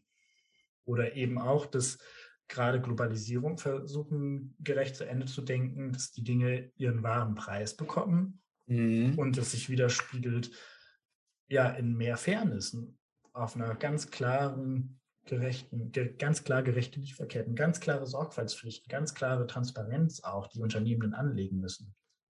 Ich denke, es ist ja auch schon vieles, was dann, ähm, wenn man es mal hervorholt, auch schon eigentlich da ist in der Friedensarbeit von der Arena, weil wo du das gerade gesagt hast, auch nochmal mit diesem, wer Demokratisierung von vor Ort und wenn jetzt irgendwo eine Bergbau äh, stattfindet, so wer profitiert denn davon? Was ja schon tatsächlich auch passiert, konkretes Beispiel in, in Mali, ist ja, dass ähm, dort ich habe es in einem Artikel geschrieben, deswegen lese ich es jetzt einfach vor. Ich Mach mal. mal. Ich mache es mir dir. mal einfach, ne? Genau. Gönn dir, Friedensarbeit. Das Setting muss stimmen. Ähm, das ging eigentlich so, da, da, hatte ich irgendwie einen Aufhänger gehabt, dass, äh, warum die Kommunikation in sozialen Medien, die so verkürzt und polarisiert, eigentlich nicht ja. gut ist für Friedensarbeit. Ne? Da ging es ja, ja, aus dem weltweiten Friedensdienst mit unseren Partnerorganisationen wissen wir, will man äh, Konflikte konstruktiv arbeiten, braucht es das richtige Setting. Wenn Menschen sich in einem womöglich sogar gewalttätig ausgetragenen Konflikt befinden, dann bedarf es in der Mediation besonderer Anstrengungen, damit eine Annäherung passieren kann. Unter Anleitung von Expertinnen und über Monate hinweg werden zum Beispiel Treffen von Minenarbeitern, DorfbewohnerInnen und Konzernverantwortlichen im Sahel organisiert, damit die Steuerabgaben der Bergbauindustrie in vollem Umfang in das Gemeinwohl der angrenzenden Dörfer investiert wird. Genau. Es reicht eben nicht aus, dass die Menschen Twitter-Account haben. Richtig, genau, aber gerade bei so halt neuen Landwirtschafts-, Bergbau-, Industrieprojekten, die Entscheidungen gerade überhaupt nicht demokratisch sind. Also zwar zum ja. Beispiel demokratisch, äh, möglicherweise stimmt in der Hauptstadt in einem Parlament ähm, irgendwelche PolitikerInnen darüber ab, die allerdings mit der Lebensrealität vor Ort herzlich wenig zu tun hat, sondern da braucht halt so place-based, also ortsgebunden basierende Lösungen. Mm. Das verhindert, das verhindert eben diese extraktiven Ausbeutungsprozesse, der Zustimmung von den lokalen Gemeinden. Ja. Als genau. Beispiel. Genau. Das finde ich ein sehr spannender ähm, Lösungsansatz, so diese Rohstoff- und Energiedemokratie. Ja. Zum Beispiel.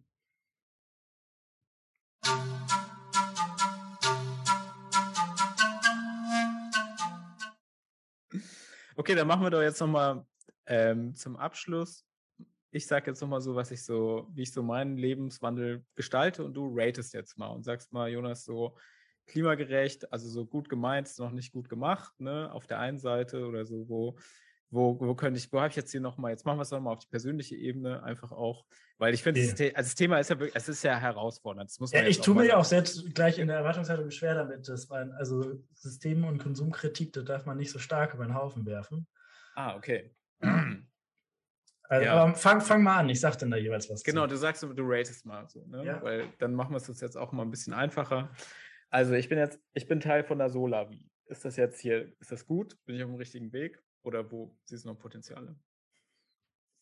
Ja, nicht so der Bewertungsguru jetzt hier.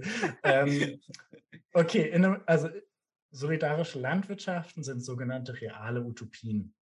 Das heißt, es sind Orte, die die Zukunft sozusagen auf eine Art und Weise vorwegnehmen. Die schauen sich an, wie müsste eine Landwirtschaft aussehen, die Teil eines guten Lebens für alle sein könnte. Und dann versuchen wir das so umzusetzen auf einem solidarischen Prinzip so dass BäuerInnen abgesichert werden, dass ökologische Lebensmittel regional erzeugt werden können. So, und das würde ich sagen, das ist auf einem sehr guten Weg, weil diese yes. Okay, so ein Punkt, Punktescore. Ah, ich weiß nicht, ob das das Richtige dafür ist. ähm, aber genau, solidarische Landwirtschaften sind in so einem Zusammenhang von der Transformation halt sogenannte, ja, gelebte Utopien, die, mhm. die eben da halt die Transformation ein, ein ähm, schon einläuten und vor allen Dingen die halt ähm, auch ganzheitlich denken, indem halt die sozialökologischen Konzepte umfänglich abgedeckt werden. Also Jonas Lauer, Daumen nach oben. Okay. ja, solidarische Landwirtschaft kriegt dicken Daumen nach oben. Okay, gut. Ähm, genau, jetzt habe ich, bin auch ein Mensch, der sich ein E-Bike gekauft hat.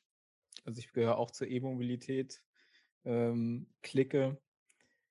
Genau, das, ähm, ich merke, ich bin jetzt schon in Rechtfertigungsdruck, ähm, deswegen versuche ich es mal so, ne? Ich muss meine Lebensumstände dazu erklären. Ne? Also ich wohne mit meiner Frau auf dem Dorf und wir haben nur ein Auto, aber wir sitzen jetzt quasi, wir arbeiten zusammen, bei Irene. Das heißt, wenn wir zusammen zur Irene fahren, machen wir es natürlich zusammen in einem Auto. Wir fahren jetzt nicht in zwei unterschiedlich. Aber darüber hinaus haben wir natürlich einen anderen Rhythmus. Und ich habe mir das E-Bike schon gekauft, so ein bisschen als, damit kann ich halt diese Strecke zur Arbeit ähm, fahren. So. Und jetzt kommen da noch ein paar Punkte hinzu, wo man sagen muss, es ist halt auch eine sehr individuelle Lösung. Das ist mir schon auch klar. Also so einmal, das Dorf hat jetzt, also die, die Radwege bis von, von dem Dorf, wo ich wohne, bis nach Neuwied, die sind nicht besonders toll. So, also das ist einfach viel Feldweg. Ähm, das ist viel äh, Steigung teilweise auch. Und es sind teilweise einfach auch keine Radwege da. Das heißt, da muss ich dann irgendwie auf Straßen, wo Autos lang heizen, rumfahren. So, das habe ich mir sozusagen gespart, indem ich mir ein E-Bike gekauft habe, was mir ermöglicht, auch über die schwierigeren Feldwege zu fahren. So. Und gleichzeitig ist das Dorf auch ganz schlecht nur an den ÖPNV angeschlossen. Also so Stichwort einmal, einmal in der Stunde kommt ein Bus. So. Da sind die Lebensrealitäten in Stadt und ähm, ländlichen Raum sehr, sehr unterschiedlich. Und ich finde, da ist es auch wichtig aufzupassen, dass ähm, soziale Aspekte nicht mit ökologischen Aspekten gegeneinander ausgespielt werden. Das passiert mhm. nämlich relativ schnell. Ne? Eine, größte, eine der größten Gefahren ist eben, einen Klimaschutz zu machen, der nicht auf soziale, sich nicht auf soziale ähm, ja, Probleme Bezug, nimmt. Und ländlicher Raum, natürlich, wir brauchen einen massiven Ausbau des öffentlichen Personennahverkehrs und der ländliche Raum muss entschlossen angeschlossen, äh, ja, angeschlossen werden. Das ist bei euch leider noch nicht der Fall. Ähm, so, wenn du in dem Moment halt ihr stärker auf das Autofahren verzichtest, ist es ein, ein Ansatzpunkt. So, mhm. Genau, nicht, nicht desto trotz, na klar kann man die ähm, Debatte jetzt über Lithium und so weiter führen im E-Bike und so. Ähm, ich habe aber auch keine Lust gerade irgendwie auf die, die, die, die Kritik von deinem, deinem, Konsum, weil ich selber auch, das ist mir auch total äh, bewusst, und eben ist, es verändert halt dann am Ende des Tages auch nicht die Welt. Ich, was ja. ich sagen kann, was keine Verkehrswende ist, ist halt auch diese ganzen kleinen E-Scooter, die auf jeden ähm, ja, ja, in, der Stadt, in der Stadt überall an jeder Straßenecke rumstehen, ähm, die du dir dann über die App dazu buchen kannst, äh, um dann irgendwie lustig mal durch die Gegend zu gaukeln. Das macht nämlich noch keine Verkehrswende, weil das alles Wege sind, die jeder Mensch auch auf einem Fahrrad zurücklegen könnte und ähm, niemand deswegen sein Auto stehen lässt. Mm. Sondern das ist eine Tourismusattraktion. Aber das ist passiert von einem Nachhaltigkeitsaspekt. Ja, das und die Dinger, ja, da werden dann Ressourcen rausgeballert und die Akkus halten nur so kurz und und, Betrunkene so. schmeißen sie dann nachts in die Spree und dann werden sie Zum da Beispiel, versenkt. So, ne? genau. ja. Ja. Hast du noch was? Ja, ich, ähm, genau, ich bin, also ich, ich war mal Vegetarier, ich bin keiner mehr. Ich äh, esse aber eigentlich nur noch Fleisch von so einem Metzger aus dem Nachbardorf. Ähm, ist so genau. voll, ja. Das, äh, Mach doch. Mach doch. Okay, und. Ja, lass uns gemeinsam für Tierwohl ähm, streiten und eine coolen, coole Haltungsrichtlinien und CO2-Preis auf ähm, Fleisch ähm, legen. Ich, ich sehe das nicht als ein Anliegen, das, die, den Konsum von einzelnen Menschen zu mhm. kritisieren. Denke in gesamtgesellschaftlichen Zuständigkeiten und denke auch darin zu sehen, okay, wo sind da die Verantwortlichkeiten, wo liegen da die Strukturen. Das ist kein Freifahrtschein für ja, jeden, ja, aber ja, ich, ich finde es, es wird an einigen Stellen dann auch intersektional diskriminierungssensibel zu denken, schnell mal klassistisch, sage ich mal. Also Diskriminierung von ärmeren Menschen. Mhm. Äh, wenn es dann heißt, uh, wieso habt ihr irgendwie das billig Hackfleisch von Aldi und, und irgendwie die Fertiggerichte hier und da? Und ist es ja jetzt so, es, ein Großteil der Produkte äh, im Supermarkt, die bilden oder auch Flugreisen oder was, die bilden nicht ihren wahren Preis ab. Hier steht genau. eine Zahl in Euro, ja, aber da sind ganz ja, viele Externalitäten drin. Preis, ein Preis, der auf Kosten anderer abgewälzt wird, auf Kosten mm. nämlich der Arbeitskräfte, die unterbezahlt sind, auf Menschen des globalen Südens, etc., etc. Und ich würde auch nie zum Beispiel jemanden, der nicht so ein großes Portemonnaie hat, ähm, einen Vorwurf machen, wieso kaufst du denn irgendwie das Billigfleisch oder ähnliches. Mm. Diese Person steckt ja genau in ähm, ja in ökonomischen Zwängen drin. Ne? Arbeitet ja. für ein kleines Gehalt, muss die Familie durchbringen.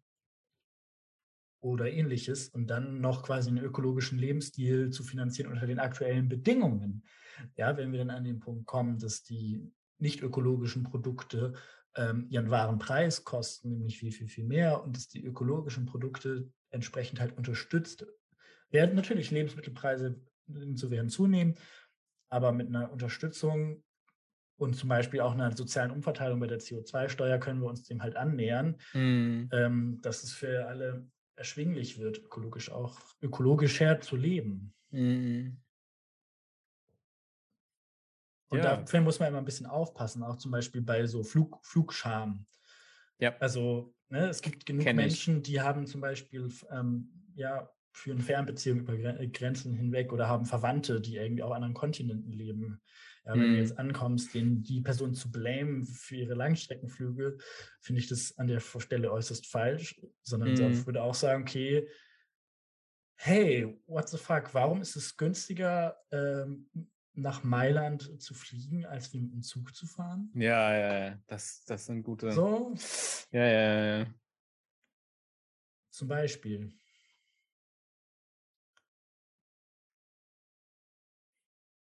Ja. Jetzt bist du sprachlos, oder? Jetzt bin ich sprachlos. Ja, es ist wirklich, ja, es ist halt so, ich glaube, es ist wirklich ein, also dieses einerseits Systemkritik, letztendlich leben, wir sind ja alle Individuen. Ne? Das ist halt so, ne? Wir leben alle so, unser Leben sind so, und das ja immer so diese, diese, auch diese Abstraktion, also diese Distanz hinzubekommen, so zwischen ich bin ich und ich mache so, was ich mache und trotzdem versuche ich sozusagen in so einem System zu denken. Das ist schon, glaube ich, super herausfordernd. So, also es ist schon. Es ist ja viel einfacher zu sagen, also, boah, erstmal ist es ja eines jeden Menschen Anliegens, wahrscheinlich im guten, mit einem guten Gewissen abends schlafen zu gehen. Ja, das ist ein und Bedürfnis, glaube ich, auch genau. so nach genau. so einer, nach so einer ähm, so einem Gefühl von Konsistenz und ich also es, es gibt, es, ich glaube, es gibt ein Bedürfnis nach Moral. Wir wollen, wir genau. haben ein ganz, wir haben ganz Menschen nach Integrität sozusagen, wenn wir was erkannt haben, ein Problem, dann will ich nicht die ganze Zeit dagegen so tun, tun müssen, als ob es nicht da wäre. So, man will sich nichts vormachen. Manchmal macht man sich doch was vor. Man kann nicht alles immer richtig verdauen sofort. Ja, also versuche ich ein gutes Gewissen zu erzeugen. Mhm. Durch zum Beispiel einen öko ökologischen Konsum. Dadurch ist auch dieser Begriff des Gewissenswohlstandes entstanden. So, es ist ja auch viel einfacher zu sagen, ne? also individualisiert. Ich habe da eine Kontrolle drüber, ich habe einen Überblick darüber. Ich als Individuum habe keine Chance, irgendwie über systemische Dinge darauf einen Einfluss zu üben. Mm. So, aber diese Veränderungskraft entsteht nur, wenn wir uns im großen, sehr, sehr großen Sinne zusammenschließen und kollektiv etwas mm. machen, uns sozialen Bewegungen anschließen, meinetwegen auch Mitglieder in Parteien werden und zivilgesellschaftlichen Organisationen, äh, uns an Protestbündnissen beteiligen. Und dadurch entsteht dann ein Veränderungspotenzial, eine Werkmächtigkeit. Aber das ist ja auch viel, viel, viel anstrengender. Mm. Und es ist ja auch erstmal anstrengend. Also es ist ja, ist ja auch ein Ohnmachtsgefühl. So. Klar. Ja, ja, ja. Also ähm, es ist ja jetzt nicht so, also wie lange haben wir auch schon mal diese 5 vor 12 mm. ähm, Erzählung und kurz vor 12 und Pipapo. Das ist erstmal, ich glaube, dass es in Bezug auf die Klimakrise auch unterschiedliche Zeitzonen auf dieser Erde gibt, haben wir ein bisschen herausgearbeitet. Ja. Ähm, aber das ist ja auch so, ja, wir könnten das noch schaffen oder so. Aber ja. wo sind wir denn? Wo sind wir denn gerade? Ne? Also ja, wir sind bei, wenn alles jetzt gerade so, na klar, hier Green New Deal, dies, das, Ananas, aber es ist ja trotzdem drei Grad oder whatever. Ja, so, das heißt ja trotzdem für die Menschen, für Menschen Sich Inseln Süden weg. sowieso, ja. Ne? Also eigentlich sind wir sehr weit davon weg, das zu schaffen. Mhm. Stimmt, ja. Aber man braucht, also sonst, das ist ja deprimierend. Wie willst du da morgens dein, dein, deine politische Arbeit anfangen, wenn du eigentlich mm. weiß, ha, shit. Äh, also, Man ist nur noch so im, Rück im Rückzugsgefecht ja. sozusagen. Genau, und das, das, wollen wir halt nicht. Und ähm, individualistische Lösungen sind besser zu überblicken, deswegen mhm. viel mm. ähm, Konsumkritik und ja, solange wir uns mit Konsumkritik beschäftigen, ähm, hat, ich sag mal so, hat, haben Shell und RWE auch ein bisschen weniger zu tun, weil wir haben ja andere Sachen, mit denen wir uns beschäftigen müssen. Ja, ja, ja. Vor dem Vorwand ist ja der ökologische Fußabdruck am Ende des Tages ja auch ein bisschen entstanden. Ja, ja, das Problem schon, schon äh, auf die einzelnen Individuen genau. abgewälzt, sozusagen. Ne? Alle tun so weiter und wenn es dann halt jeder dann so macht, dann konnten wir nichts dafür. Ne? Also ja. als Konzern gesprochen jetzt. Ne? Richtig, genau. Wer, wer Bio will, kann Bio ja kaufen. Gab es ja auch im Markt. Genau, genau. äh, genau. Ist ja, ist ja letztendlich nur eine Konsumentscheidung alles. Ne? Genau. Ne? Jonas, ich glaube, ich habe eine Idee, was wir machen können. Wir haben ja dieses Pfingsttreffen vor der Nase. Ja. Wollen wir denn einfach mal sagen, wir machen hier zur Klimagerechtigkeit, das war jetzt Podcast Teil 1. Ja. Und wir machen Idee. nach dem Pfingsttreffen, machen wir mal einen Klimagerechtigkeitspodcast Teil 2. Können wir machen. Weil ich finde, das Thema ist ja, also es ist, es ist sehr herausfordernd, es ist ja. sehr komplex sozusagen. Und wir müssen natürlich, also so, was heißt, wir müssen aber so ein bisschen, wenn wir in diesem Irene-Setting auch so sind, müssen wir natürlich dann auch überlegen, okay, wo können wir denn, wo, einerseits erstmal so Austausch über das Komplexe. Perspektiven auch. Genau, ja, heute fehlen auch, genau, wir sind hier auch nur so heute zu zweit. Wir hatten ja auch schon mal vorgehabt, mit noch jemand anderem hier das Gespräch zu führen. Das hat leider alles nicht so geklappt, wie wir uns das gewünscht hätten. Vielleicht sagen wir doch einfach mal, es gibt noch mal einen zweiten Klimagerechtigkeit-Podcast, der so nach dem Pfingsttreffen ist, vielleicht nochmal mit anderen Gästen in einer anderen Zusammensetzung, auch ein bisschen mehr diesen konkreten Ansatz. Was bedeutet das für den Friedensdienst von Irene? Wie können wir damit irgendwie weitergehen? Welche, welche ähm, Perspektiven gibt es so? Ich glaube, da habe ich so ein bisschen, weil ich, ist, wir haben nicht so ein richtiges Ende ne, bei dem Thema. Wir ne? kommen von Hölzchen aus Stöckchen. Wir können genau, ja, ja, ja genau. Und einiges haben wir angeschnitten, vieles auch noch gar nicht. ich ja. bin gespannt. genau, weil wir haben jetzt schon auch äh, so ein bisschen Zeit, genau, haben wir schon drauf. Und damit immer so, damit man das, ähm, genau, damit das Internet nicht platzt, dann müssen wir dann auch mal gucken, dass der Podcast nicht zu lang wird.